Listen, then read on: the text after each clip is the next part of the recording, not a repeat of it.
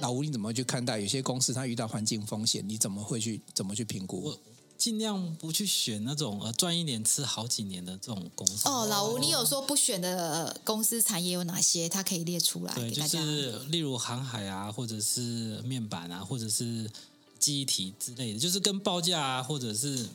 跟景气有高度相关联，其实这种是不是叫景气循环股？对，但其实蛮多大循环哦，蛮多股票都是景气循环股，像半导体也是啊，景气不好它对啊，但是我觉得没有那么的正相关，就是说像我刚刚讲的那一些，它是直接我觉得很明显的跳水，对，就是跟报价相关的。那我我觉得我是希望每年至少那不用赚很多，就是稳定都有在赚这样。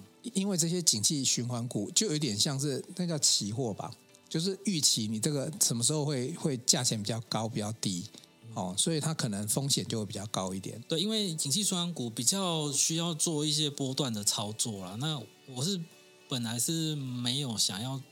就是透过价差来赚钱，哦、就是想要领股息嘛。心态，他刚才那个京剧心态又出来了。最关键的哦，前一集在讲了，就是说，当你急着想赚钱的时候，其实是你亏钱的开始。对对对，他那个心态。他急着想赚钱，其实就是快速的那个波段，嗯、对不对？你记不记得我们跟孙立教官也访过一集？孙立教官也强调一件事情，他不太会去。蛮像的，对啊。孙立教官不太会去投资那个景气循环股，嗯，他就直接排除。他会投资一些很奇怪，什么瓦斯、天然气呀。可是孙立教官高铁他们的观念其实都是一样，而且他们金句也很像。孙立教官也不是赚快钱的，只是产业别可能不一样了。孙立教官可能比较着重于是生活，他觉得很稳定的哈，像他说他民生必须。啊，你瓦斯公司你会倒吗？他都是民什么樱花牌热水，但是这是民生。必须的那些股票，因为啊，你是在电子业，所以你对电子股比较有兴趣。对，所以你其实会 screen 就是过滤出来一些是比较有产业面向的，但是比较不那么循环的股票，是这样，可以这样讲吗？对，就是我就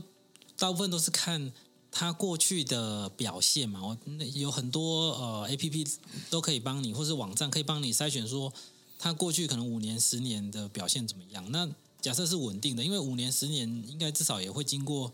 一到两次的一个景气循环的波段，那假设它在这个波段都还算稳定的话，嗯、那我就会觉得预期，我就会预期它未来也会复制之前的走势。对哦，所以你看到、哦、你你这里面有讲了，公司连续十年以上 EPS 为正值，其实像这种公司已经不简单了，十年它都有赚到钱。更精彩、更完整的节目，我们下一集见喽！想与故事超人分享你的心情吗？